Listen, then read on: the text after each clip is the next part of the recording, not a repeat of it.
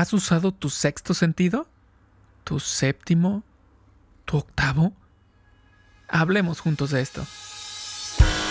Bienvenidos todos a Supervive. Un movimiento para vivir con más salud, felicidad y, resiliencia. Él es Paco Maxuini. Ella es Aide Granados. Y juntos y juntas hablamos de esto. Porque valoras tu salud tanto como valoras a tu familia, Supervive es para ti. Este podcast es para ti. El contenido es informativo y educativo. Sin embargo, de ninguna manera constituye consejo médico o sustituye una consulta con un profesional de la salud.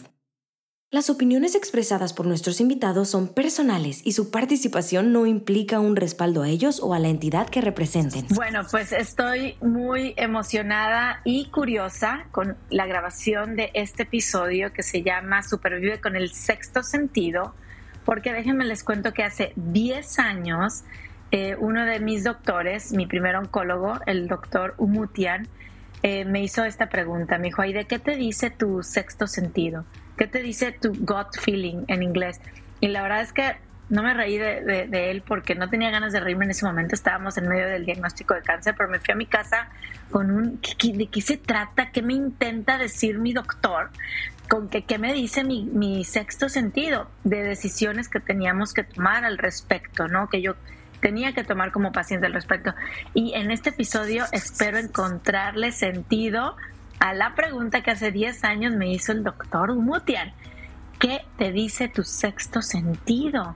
Eh, un oncólogo, un doctor en, medio de un hospital, en medio de un tratamiento de cáncer, hablando de, de, esto que me estaba diciendo mi, mi estómago, mi intuición. Y bueno, aprendiendo, aprendiendo, emocionada de este episodio.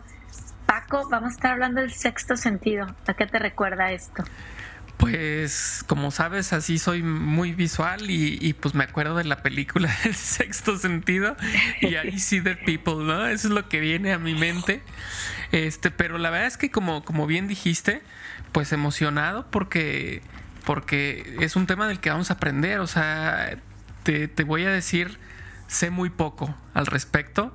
Tal vez son de estas situaciones, tal vez nos vamos a, dar cuenta a lo largo de este podcast que son de estas situaciones que en realidad sí sabíamos, pero no le habíamos puesto nombre, ¿no? Mm. Entonces, vamos a ver, vamos a platicar de eso. ¿Y quién, quién nos va a enseñar de esto?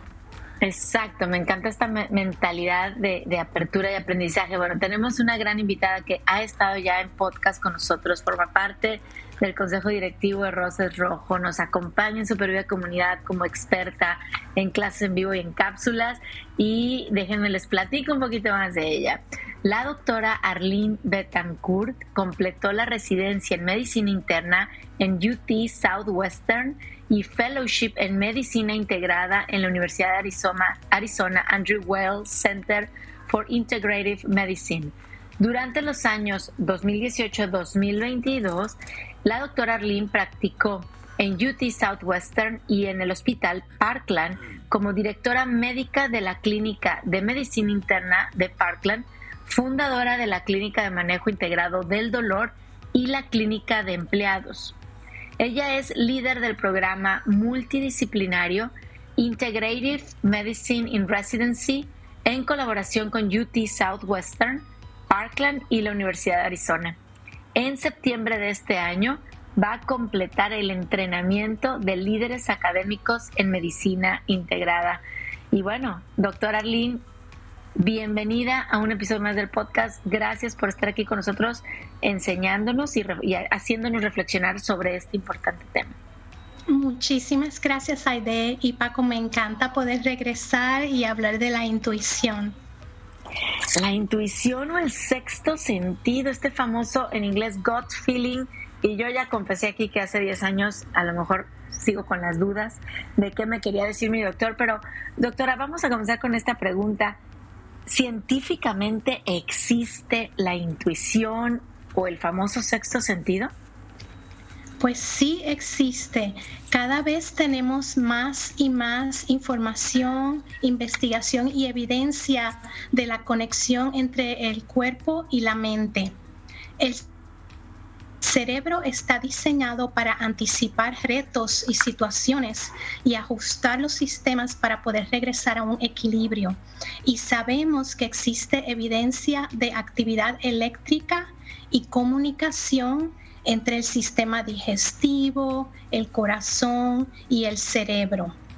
Sabemos que uno de los nervios más largos en el cuerpo, el nervio vago, que es el principal componente del sistema parasimpatético, conecta el cuerpo con el cerebro, pero la mayoría de las fibras del nervio vago, cerca del 80%, son fibras que llevan información del cuerpo al cerebro. Solamente 20% se estiman van en la dirección contraria del sistema nervioso central al cuerpo. Así que ese nervio vago recoge muchísima información del cuerpo, le comunica al cerebro y así el cerebro puede anticipar y prepararse para todos los retos que encontramos a diario. O sea que la palabra clave es anticipación, por eso existe esta intuición. Está, está padrísimo esto. Ya, ya, como lo dije al principio, o sea, quizá ya había escuchado algo al respecto, pero no le había puesto nombre. Pero sí, justo había escuchado ya algo al respecto eh, cuando, por ejemplo, me eché este clavado hacia toda la cuestión de la alimentación. Eh, sobre el llamado leaky gut, ¿no? Y, y, la y la posible, el posible nexo entre esto y la esclerosis múltiple de la cual estaba aprendiendo, ¿no? Y, entonces ahí había visto, leído, escuchado que justo le, le decían que el, el GOT es el segundo cerebro y luego ya había otras personas que te decían, no, es que es el primer cerebro, el, el segundo cerebro es el que está arriba, ¿no? Y, de cierta manera, sin poner lugares así como de primer lugar y segundo lugar, de cierta manera esta información que nos estás em, em, proporcionando, pues es como, como un espaldarazo a esa información. El hecho de que tanta información sea recogida eh, y luego enviada al cerebro, el 80% del tráfico de información, hablemos de así, el 80% de ese tráfico de información va hacia el cerebro y el 20% son pues como órdenes, ¿no? Que del cerebro. Y esto me hace pensar en una especie de, en un sistema, en un sistema eh, computacional, eh, o pensando en un carro, por ejemplo, tiene muchos sensores, ¿no? El sensor del aire en las llantas, el sensor del nivel de gasolina, el sensor del nivel de aceite, el sensor de temperatura del motor, y esos sensores están recogiendo información constantemente y se la mandan a una computadora central. Y la computadora central simplemente va a dar una, una instrucción cuando ve que hay algo fuera de lugar, ¿no? Entonces, lo entiendo algo, más o menos así. No es que el cerebro sea el 2 o el 1, simplemente cada quien está en sus funciones. Y lo padre es que se está descubriendo que no es nada más el cerebro, sino es o como lo dije hace rato, un sistema, ¿no? En el que hay constante comunicación y que debemos prestarle atención a, todo nuestro cuerpo. Y es ahí en donde quiero preguntarte lo siguiente. Esto que nos habla sobre el sexto sentido entonces, ¿es lo que se conoce como interocepción? Pues entonces las cosas se están poniendo cada vez más complicadas, Paco. Aunque tradicionalmente reconocemos cinco sentidos, la vista, la audición, el olfato, el tacto, el gusto, existen otros sentidos que son mucho más complicados. Y alguna gente describe hasta 11, 12 sentidos. No hay un consenso, pero hay gente que le llama el sexto sentido el sentido de balance vestibular, que es basado en el equilibrio y el movimiento. El séptimo sentido sería la propiocepción, que es el sentido de la posición que nuestro cuerpo ocupa en el espacio. Y el octavo sentido, entonces, es la interocepción, que es la conciencia de las sensaciones de nuestro propio cuerpo.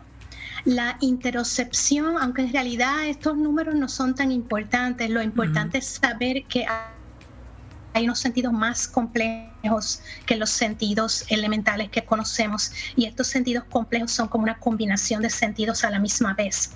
Pero la interocepción en general es cómo el cerebro está interpretando las sensaciones del cuerpo y es central a muchísimas actividades, si no todas, incluyendo el pensamiento, las emociones, la toma de decisiones, incluso la conciencia del propio ser.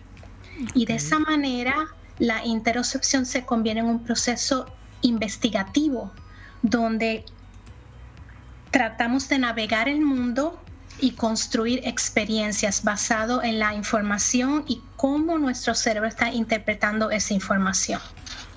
Ok, o sea, entiendo con esto que los cinco sentidos que conocemos hasta ahorita podríamos decir lo que son externos. Son eh, lo que viene de fuera, o sea, el olor, el sonido, lo que veo, o sea, es algo que está fuera de mí. Mientras que esto que estamos hablando ahorita de intercepción y las otras palabras que se me olvidan, este, son internos, son, son más que suceden dentro de nosotros y percepciones propias.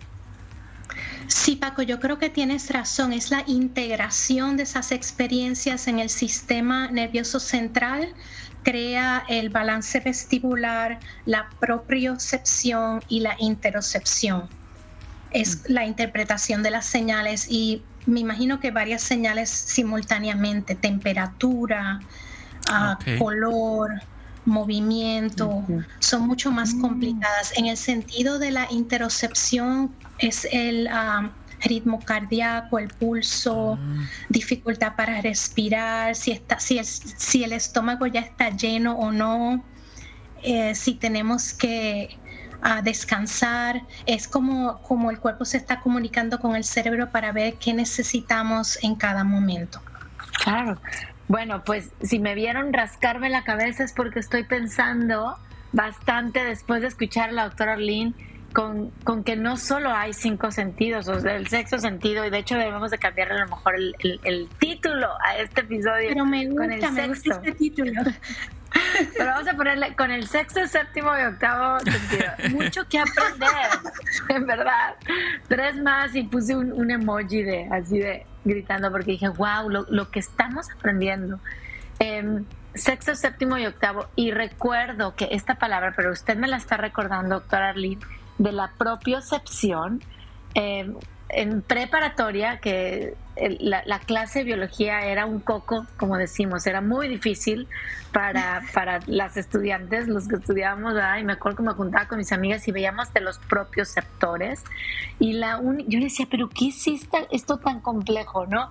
Y la, me acuerdo que el ejemplo, y usted me puede decir, porque habla de el sentido de la posición de nuestro cuerpo en el espacio, pero decían, nos explicaban, es que el propioceptor nos ayuda a que, aunque tengamos los ojos cerrados, podamos tocar la rodilla, tocar una rodilla, llevarnos un bocado a la boca.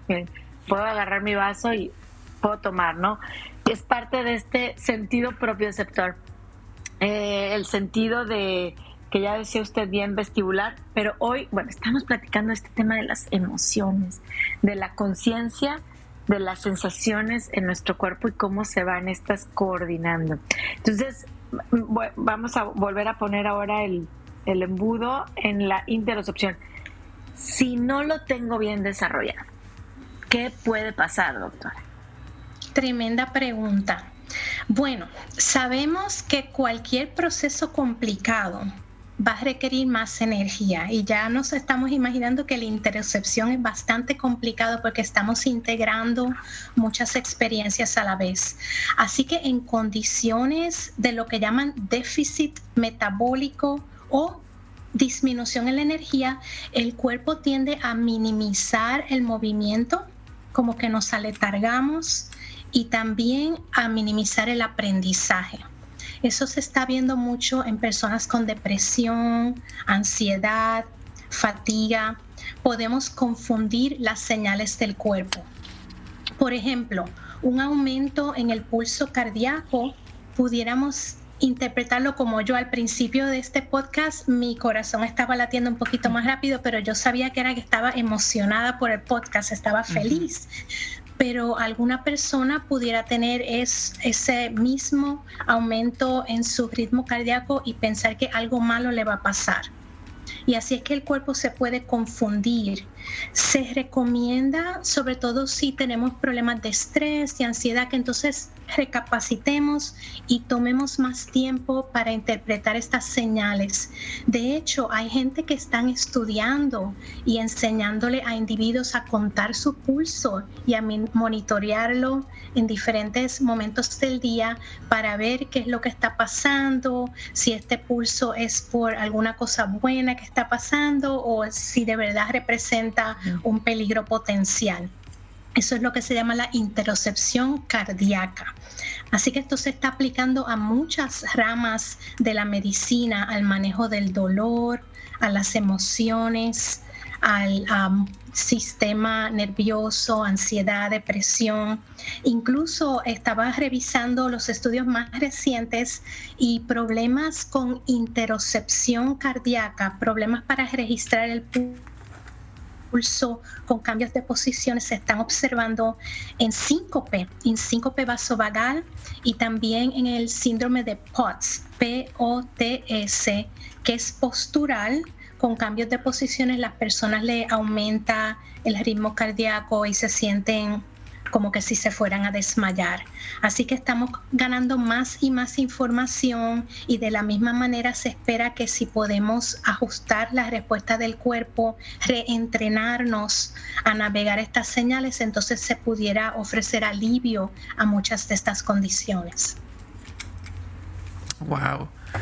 No, bueno, es que en lo que estamos platicando, de verdad llegan cosas así a la mente eh, o caen 20 como le dicen, ¿no? Por ejemplo, eh, ahorita me cae un 20 en el cual no sé si tenga que ver o no, pero yo lo veo más o menos que va alineado hacia allá. Este momento en el que una persona eh, tiene un problema de salud fuerte, muy, muy, muy fuerte, que la misma persona te dice, ya me voy a morir o sea, que sabe, que siente algo que es, ya va a llegar el fin, ¿no? Y que tristemente en muchas ocasiones es así.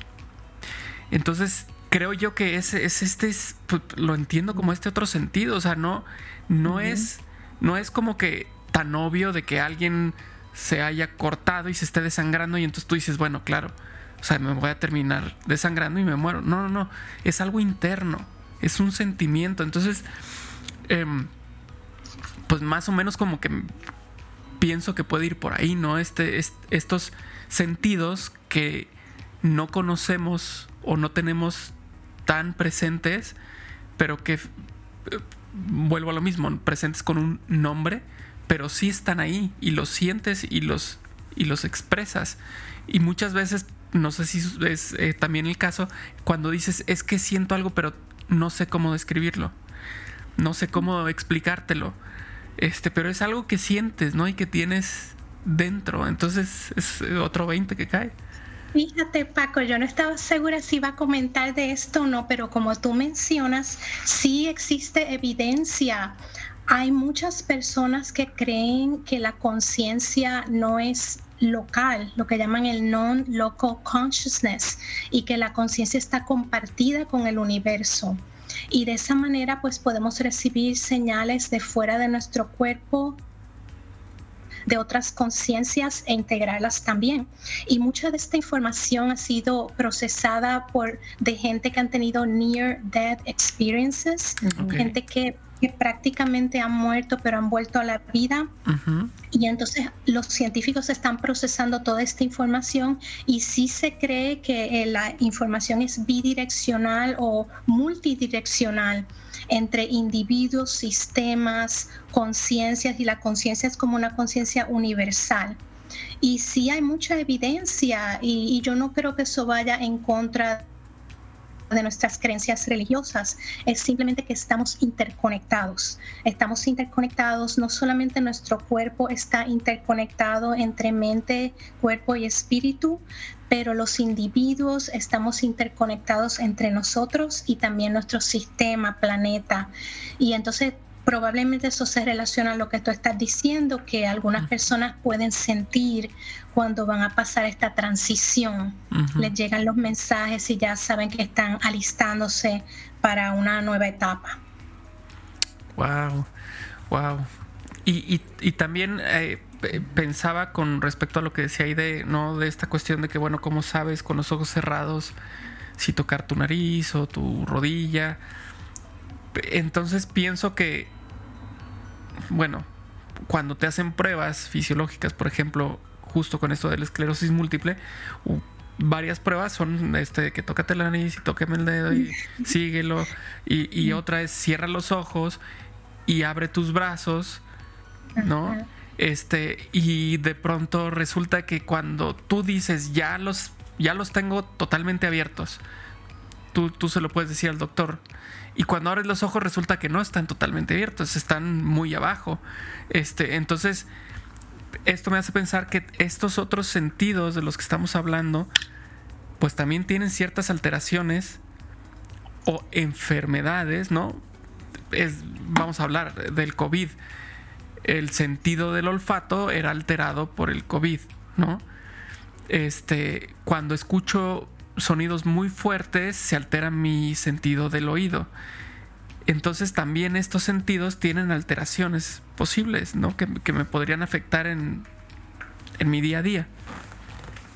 Sí, o si no está afectado el sentido periferalmente, la integración puede estar afectada centralmente, mm. ya sea periferal, la conexión o la integración. El problema puede estar a uno o a varios niveles. Eh, yo tengo aquí una pregunta enlazada con la de Paco. O sea, vamos a suponer que hubiera alguna afectación y yo no lo sé, porque aparte no conozco tanto de, estos sentidos que van más allá de los que mm, soy muy familiar, los cinco famosos sentidos, ¿no? Pero entonces estamos conociendo más, por eso es, y, no sé si están alterados, no alterados, y, y viene la pregunta, ¿le hago caso a mí sexto sentido, a mi intuición, a ojos cerrados, o, tengo que hacer como una fórmula. O sea, y viene la pregunta del doctor. Yo por eso decía, pues, ¿qué me dice mi sexto sentido, mi gut feeling? Pues no me dice nada. Yo estaba muy alterada con la noticia, el diagnóstico. Yo decía, no me dice nada, pero les voy, a, les voy a confesar una cosa. A medianoche me pasó varias veces, me levantaba con una certeza, es que esa es la palabra, o sea, no, no, yo me salía de ahí de, no sé qué me está diciendo, pero de repente cierran las 3, 4 de la mañana y me levanta con una certeza de, este es el camino. Y yo, wow. Entonces, ahorita me está quedando claro, dije que a ver si en este episodio. Por supuesto, aprendía de que yo creo que en ese estado ya más de paz, descanso y esa, esa interconexión de la que también nos está hablando, doctora Arlene, eh, me llegaban esas, esas certezas. Ese, vámonos por este camino. ¿Cómo, cómo ¿Hay alguna fórmula o, o, no?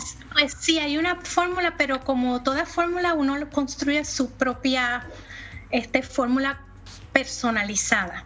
Lo que se recomienda para tomar mejores decisiones, sí escuchar el gut feeling, pero combinarlo con nuestras experiencias previas y el razonamiento. Para esto me ayudó mucho el libro de la doctora Brené Brown, Los regalos de la imperfección. Le voy a leer cómo la doctora Brown describe a la intuición. Voy a tratar de traducir. La intuición no es un modo único de saber, es nuestra habilidad de hacerle espacio a la incertidumbre y tener un deseo de en los muchos modos en los que hemos desarrollado conocimiento, que incluyen el instinto, la experiencia, la fe y el razonamiento. O sea que es una combinación y eso empata con como nos explican que funciona el cerebro. Cuando está pasando, cuando estamos integrando estas señales, el cerebro subconscientemente está buscando un match, está buscando aparear estas señales con experiencias previas. Si encuentra un match, que el cerebro esté cómodo con ese match, nos da la respuesta así rápido, haz esto y lo hacemos. Si el cerebro no encuentra un apareo razonable, el cerebro nos va a indicar que necesitamos más información. Y entonces si estamos tranquilos y escuchamos a nuestra voz interna y hacemos caso, buscamos más información. Pero la doctora Brown dice que a veces nos desesperamos y empezamos a preguntarle a la otra gente qué hacer, hacer encuestas o, peor aún, a veces aún sabiendo que el cerebro nos dijo que no estaba listo para decidir, estamos cansados o frustrados y nos tiramos con la decisión antes de pensarla. Así que dependiendo de la situación y dependiendo de la cómo se sienta el cerebro cómodo con la información, nos va a dar una señal de que sí es la posición correcta. Yo creo que esos sueños suenan que esa era la decisión correcta y tú te sentías cómoda, pero si nos sentimos incómodos, entonces tenemos que buscar más información. Muy bien. Bueno, vamos, vamos caminando en este, en este, esta carretera de información y, de conocimientos que estamos adquiriendo. Y no debemos quitar de, nuestro, de nuestro camino lo que mucho eh, pensamos y buscamos hablar en, en los podcasts de Supervive y es sobre la salud. Y entonces me gustaría saber si ahorita, por ejemplo, estamos hablando de, lo que nos platica Aide, de su experiencia, eh, justamente era un tema de salud. Tenía que tomar una decisión con respecto a su salud. ¿Qué hacer? ¿No? Eh, entonces aquí la pregunta es, ¿qué papel es el que juega esta intuición en la salud? Y si es bueno, me queda claro que el doctor que, vio a Aide, pues sí la, tomaban en cuenta, ¿no? Pero eh, esto va increciendo, es decir, cada vez hay más doctores que, que voltean hacia ese lado, ¿les interesa, no les interesa?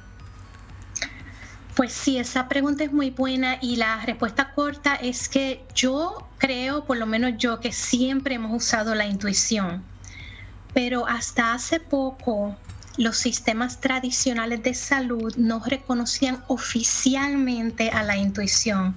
Y de hecho no hay ningún lugar en el historial médico todavía donde pongan intuición del médico.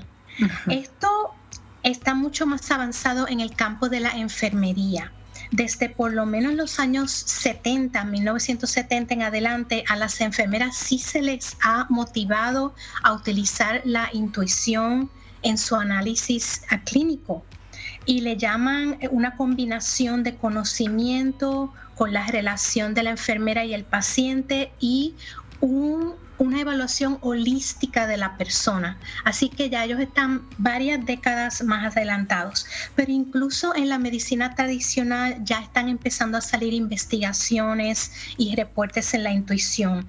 Y de hecho estaba buscando en Minneapolis, hay un hospital que desde el 2004 tenía un equipo de un acupunturista masajista o terapista de masaje y enfermería, ir a ver los pacientes y ofrecerles este tratamiento intuitivo. Están habiendo más reportes en la literatura de investigación, en la intuición, y nos están exhortando a mantenernos abiertos a este tipo de información. El término medical intuitive fue acuñado por el doctor neurocirujano Norman Shealy y él estuvo este, en colaboración, todavía está en colaboración con la intuitiva Carolyn Mess, M-Y-S-S. Y él se puso a, a estudiar y se dio cuenta que esta persona es 93% precisa en sus diagnósticos sin sin ningún estudio, simplemente con la intuición. Han colaborado, tienen libros escritos, tienen hasta websites donde la gente podemos ir allí a aprender de la intuición. Y de hecho, noté que la, por sus siglas en inglés, la AIHM, la Academia para la Salud y Medicina Integrativa, Academy for Integrative Health and Medicine incluyó un curso en intuición médica en la conferencia del año 2019. Estaba mirando y ese curso está disponible para cualquier persona bajarlo y claro, vale como 40 dólares, pero, este, pero lo que estoy viendo es que más y más instituciones están considerando la intuición y, y exhortándonos a cultivar la intuición, porque la realidad es que existen muchos problemas médicos y muchas preguntas que no podemos contestar si no consideramos la conexión entre cuerpo y mente y la interconexión entre individuos y sistemas. Muchas de estas cosas que antes no podíamos contestar están empezando a contestarse con estudios más avanzados como Functional MRI.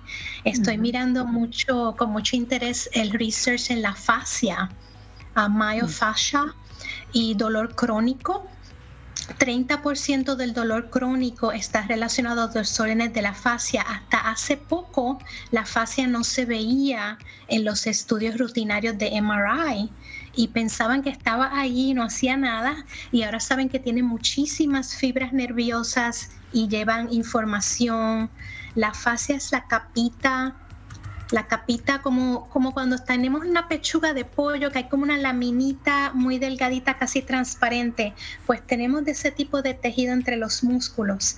Y cuando los músculos están funcionando bien, la fascia se desliza pero con problemas de tensión, de inflamación, la fascia se puede contraer, se puede cicatrizar, se puede inflamar y puede llevar a dolor crónico.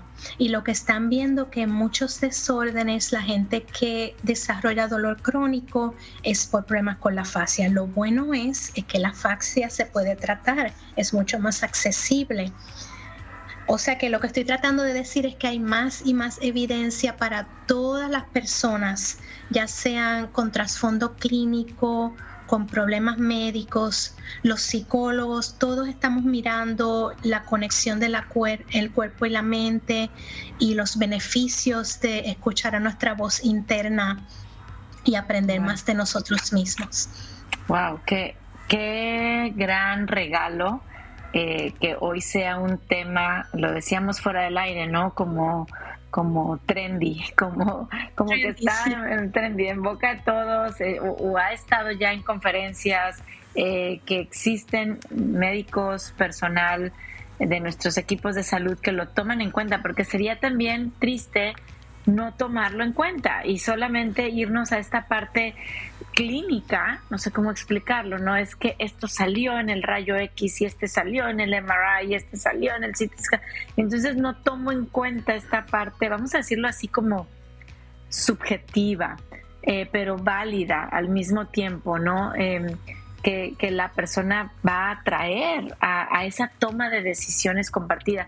Me hizo recordar también un libro que se llama Remisión Radical, Radical Remission, de la doctora Kelly Turner, y ella identifica nueve, y eso nueve, eh, un común denominador que tienen estos, estos casos de remisión radical de cáncer, ¿no? O sea, ella a, nivel mundial lo, lo, estudió y, y, sacó nueve cosas que tenían en común estos supervivientes de remisión radical. Y uno de ellos, uno de los nueve, es la intuición. O sea, que eran personas que no estoy diciendo que solo la intuición, pero ya nos está diciendo usted, doctora, cómo combinar lo que me dicen mis doctores con, con mi intuición, con estos sentidos, sexto, séptimo, octavo, ¿verdad? Que estamos viendo y eran como un denominador para estas remisiones, de estas remisiones radicales. Entonces, definitivamente el valor de la interocepción, que no es el sexto, es el octavo, pero de estos sentidos más allá de los que conocemos, tremendamente importante para sumar salud y no minimizarlo, saber que también científicamente la medicina les está dando este lugar eh, y que queremos pues, pues seguir conociéndoles y aprendiendo. Ahora, pregunta casi ya final.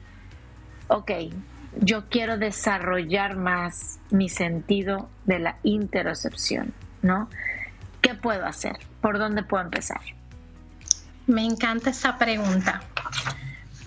Voy a empezar con la doctora Brown, Brené Brown, en el libro uh, Gifts of Imperfection, dice dig deep, como que ve profundo.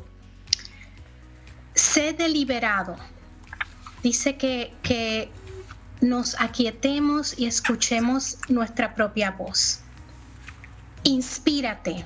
Y para eso yo ofrece la obra El alquimista de Paulo Coelho, que la intuición es una inmersión en el alma del universo, donde las historias de toda la gente están conectadas y podemos saber todo porque todo está escrito allí.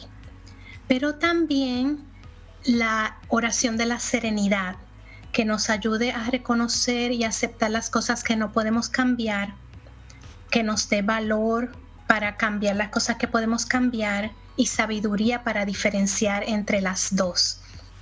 Para desarrollar el sentido de la intuición, podemos enfocarnos en lo que llaman el mind body medicine, la medicina cuerpo y mente. Y una de las maneras más ah, fáciles es con el movimiento meditativo. Por ejemplo, el yoga, el tai chi, el qigong. Podemos empezar simplemente con la respiración. Estos tipos de movimiento integran la respiración con la conciencia del estado físico y con la intención mental. Y hay muchísimos estudios, siguen acumulándose la evidencia de todos los beneficios de este tipo de movimiento. Integran la conciencia del cuerpo y ayudan a regular la actividad de las neuronas y de las hormonas para restablecer el equilibrio. Ayudan a aumentar lo que llaman el heart rate variability, la variabilidad del pulso, que es una señal de salud ayudan a mejorar la capacidad aeróbica, a respiración, también ayudan con la coordinación y ayudan con la propiocepción y con la interocepción. Estoy preparando una conferencia y este artículo lo había encontrado antes de, hacer el script final y dije esto lo tengo que incluir aquí porque es muy importante. También el estudio de las emociones porque dependiendo de lo que nos haya pasado, a veces no podemos nombrar la emoción que estamos sintiendo porque hemos bloqueado las emociones y quizás no podemos ni siquiera interpretar las experiencias físicas por razones similares. Entonces hay un acrónimo que le dicen ruler como una regla, R-U-L-E-R, que ayuda al aprendizaje socioemocional. La R es reconocer la emoción. La U es understand o entender. La L es de label, tratar de ponerle un nombre. La E es expresarla.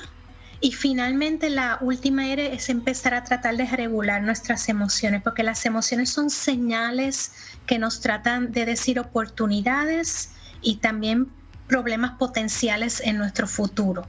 Y así podemos este, experimentar con las emociones. Y bien importante, tratar de no adormecer las emociones, porque la doctora Brown comenta que es un síndrome crónico, universal, que estamos adormeciendo las emociones con el social media, con sustancias, con trabajar en exceso. Eh, hay muchísimas maneras en las que podemos olvidarnos de las emociones y esperar, espérate. Este, y mucha información bien interesante que hasta el tipo de alimento que consumimos puede ayudar a la interocepción. Estudios publicados el año pasado recientemente, la dieta mediterránea aparentemente ayudó a la gente a tener más sensibilidad interoceptiva. Y está lo que llaman, sí, me quedé como la dieta mediterránea ayuda a todo. Y entonces el, el comer intuitivamente, lo que llaman el intuitive eating, eso también requiere sensibilidad interoceptiva para saber cuándo estamos llenos, para no comer si no tenemos hambre, para comer menos si tenemos menos hambre. O sea que estas cosas se están interrelacionando unas con otras y termina siendo holístico, mente, cuerpo, alma, espíritu, comunidad. Uh, interocepción maybe comunitaria será lo próximo, Aide. Está, está padrísimo. La verdad es que, como lo dijimos al principio, eh, para mí al menos, no sé, Aide, no voy a hablar por ella, pero ha sido, ha sido un episodio de, de, aprendizaje. De puros wows, sí, no, no, no. De, conocer cosas o ponerle nombre a cosas eh, que tal vez ya teníamos en el radar o conocer unas que no teníamos en el radar. Este, entonces, de verdad, muchas gracias, muchas gracias, doctora, por, esta información que me deja más que claro el hecho de que, vamos, todo va creciendo, o sea, se va aprendiendo cada vez más. No debemos quedarnos con lo que adquirimos de conocimiento al día de hoy y ahí me quedé, sino que seguir investigando, seguir abriendo caminos, como lo hacen en, por ejemplo, con todos estos estudios, los doctores, los científicos. Si nos hubiéramos quedado, bueno, hubiéramos estado ya en el vapor y ahí nos quedamos, ¿no? Este, movernos con vapor. Y, no, eh, se, han, se, han, buscado otras formas de hacerlas, de hacer diferentes tareas y se han encontrado. Entonces, yo creo que esto debe ser eh, en todos los ámbitos de nuestra vida.